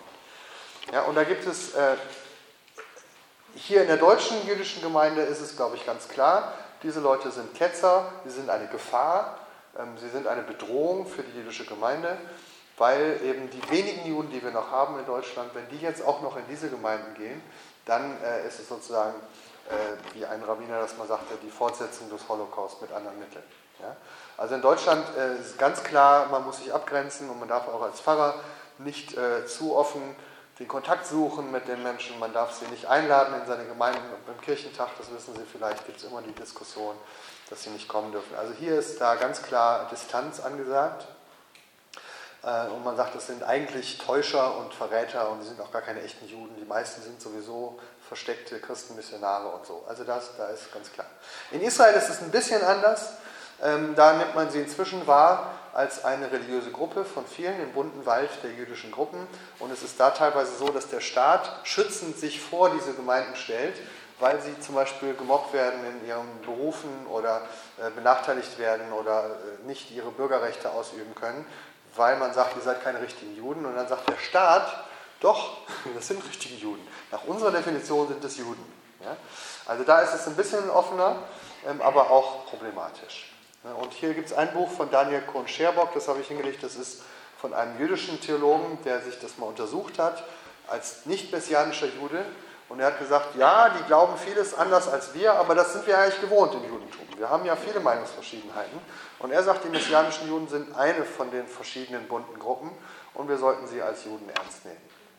Aber das ist in Deutschland eben aufgrund der ganzen Geschichte ähm, sehr schwierig, das so zu sehen. Ne? Und da arbeiten wir sozusagen langsam daran, möglicherweise auf diese Ebene irgendwann zu kommen, dass wir das so sagen können, das sind Juden, die andersgläubig sind als andere Juden. Das wäre ein großer Erfolg. Sie gucken auf die Zeit. Ja, ich habe keine Probleme. Sie haben noch einen weiten Weg vor oh ja, sich. Mein Weg ist nicht das Problem, aber Ihre Kondition. Ja. Fragen da sind gerne.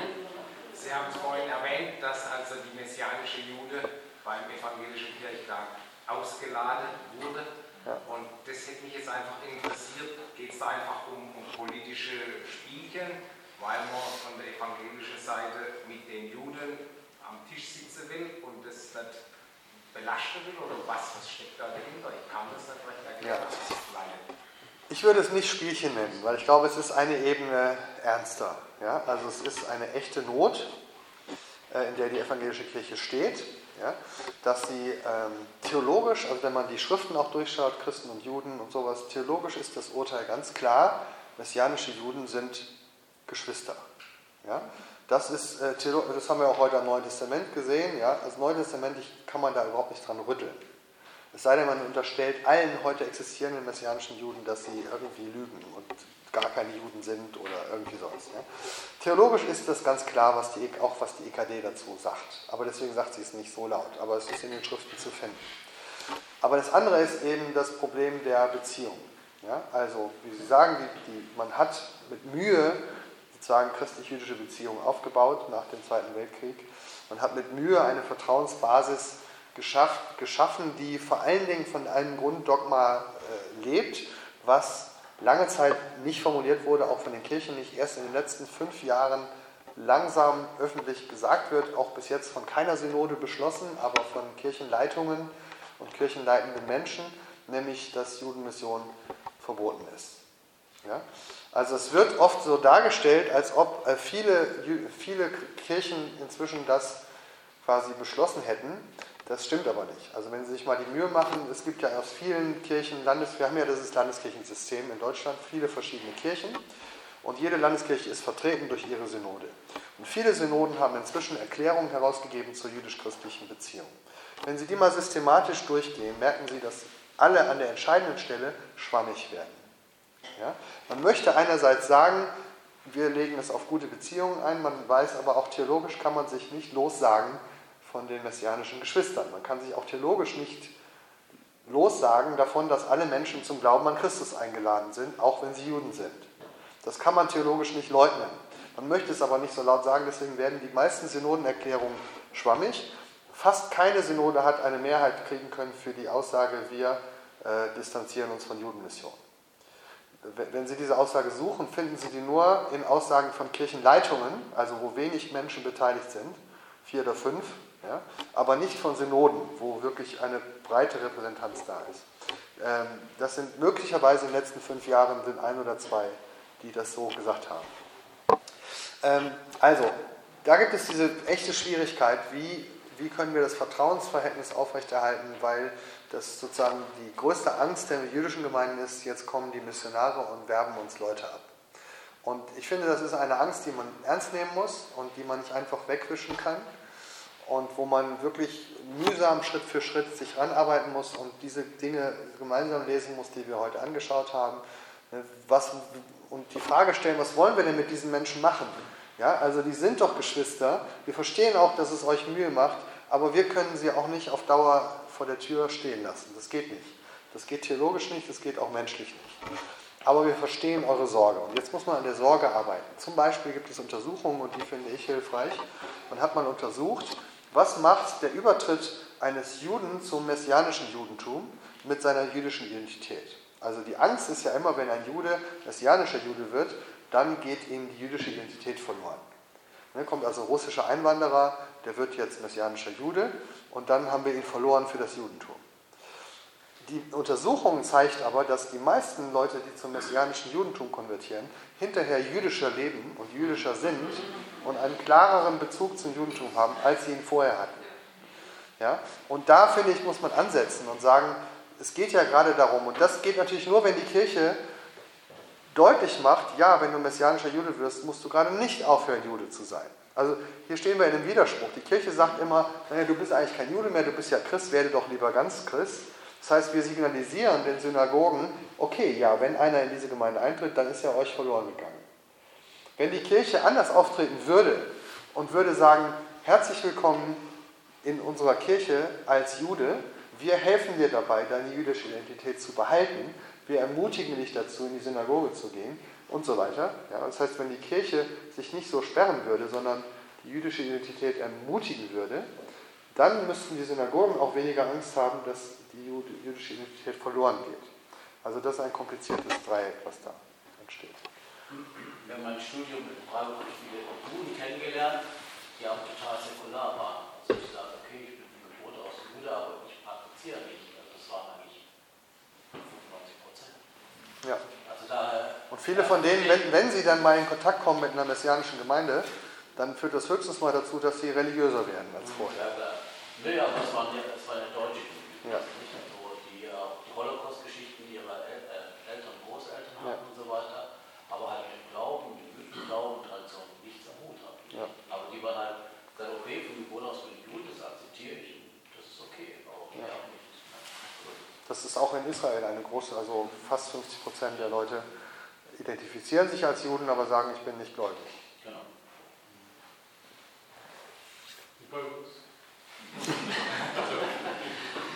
Ja. Ja.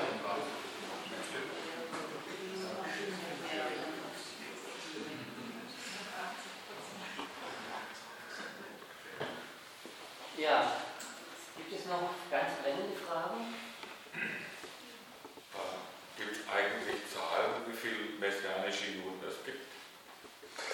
Es ist ähm, sehr schwierig, wie man das zählen will. Das ist so, es gibt Zahlen, ja, aber die Frage ist, wer will das zählen? Also, ne, weil schon die Definition sehr schwierig ist. Wann bin ich ein messianischer Jude? Ja? Ähm, es gibt diese Untersuchung einmal über das, äh, in, also in Deutschland, die messianisch-jüdischen Gemeinden. Und da sehen Sie, da ist es lange beschrieben, was die Schwierigkeit des Zählens ist. Also, es gibt hier zum Beispiel eine Gemeinde. Hier gibt es die Gemeinde in Stuttgart, die Gemeinde in Düsseldorf. Die hat dann 200 Mitglieder. Aber wer sagt Ihnen, wie viele von den 200 sind jetzt wirklich Juden? Ja, und wie viele sind Freunde, die auch mit dazugehen? Ja? Also, ähm, das ist die Schwierigkeit des Zählens. Und deswegen, ich weiß gar nicht, was die Zahl ist, die da, äh, die, die da in dem Buch genannt wird. Wissen Sie auch nicht, da müsste ich gleich nochmal nachgucken. Von der, von, nein, von der Frau Pfister. Die hat quasi die deutschen Gemeinden versucht, da können Sie auch mal nachschauen, aber es sind ein paar hundert, sage ich mal. Vielleicht ne?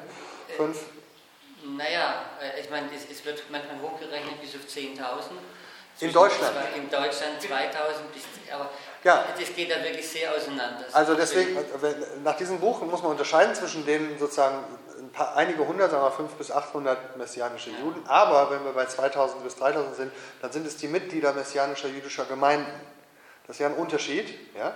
Ähm, und natürlich ändern sich die Zahlen noch dauernd, also deswegen ist es ein bisschen schwierig. Aber ich würde mal sagen, zwischen, wenn wir zwischen 500 und 5000 irgendwo uns bewegen, dann sind wir in, auf jeden Fall in einem sicheren Bereich.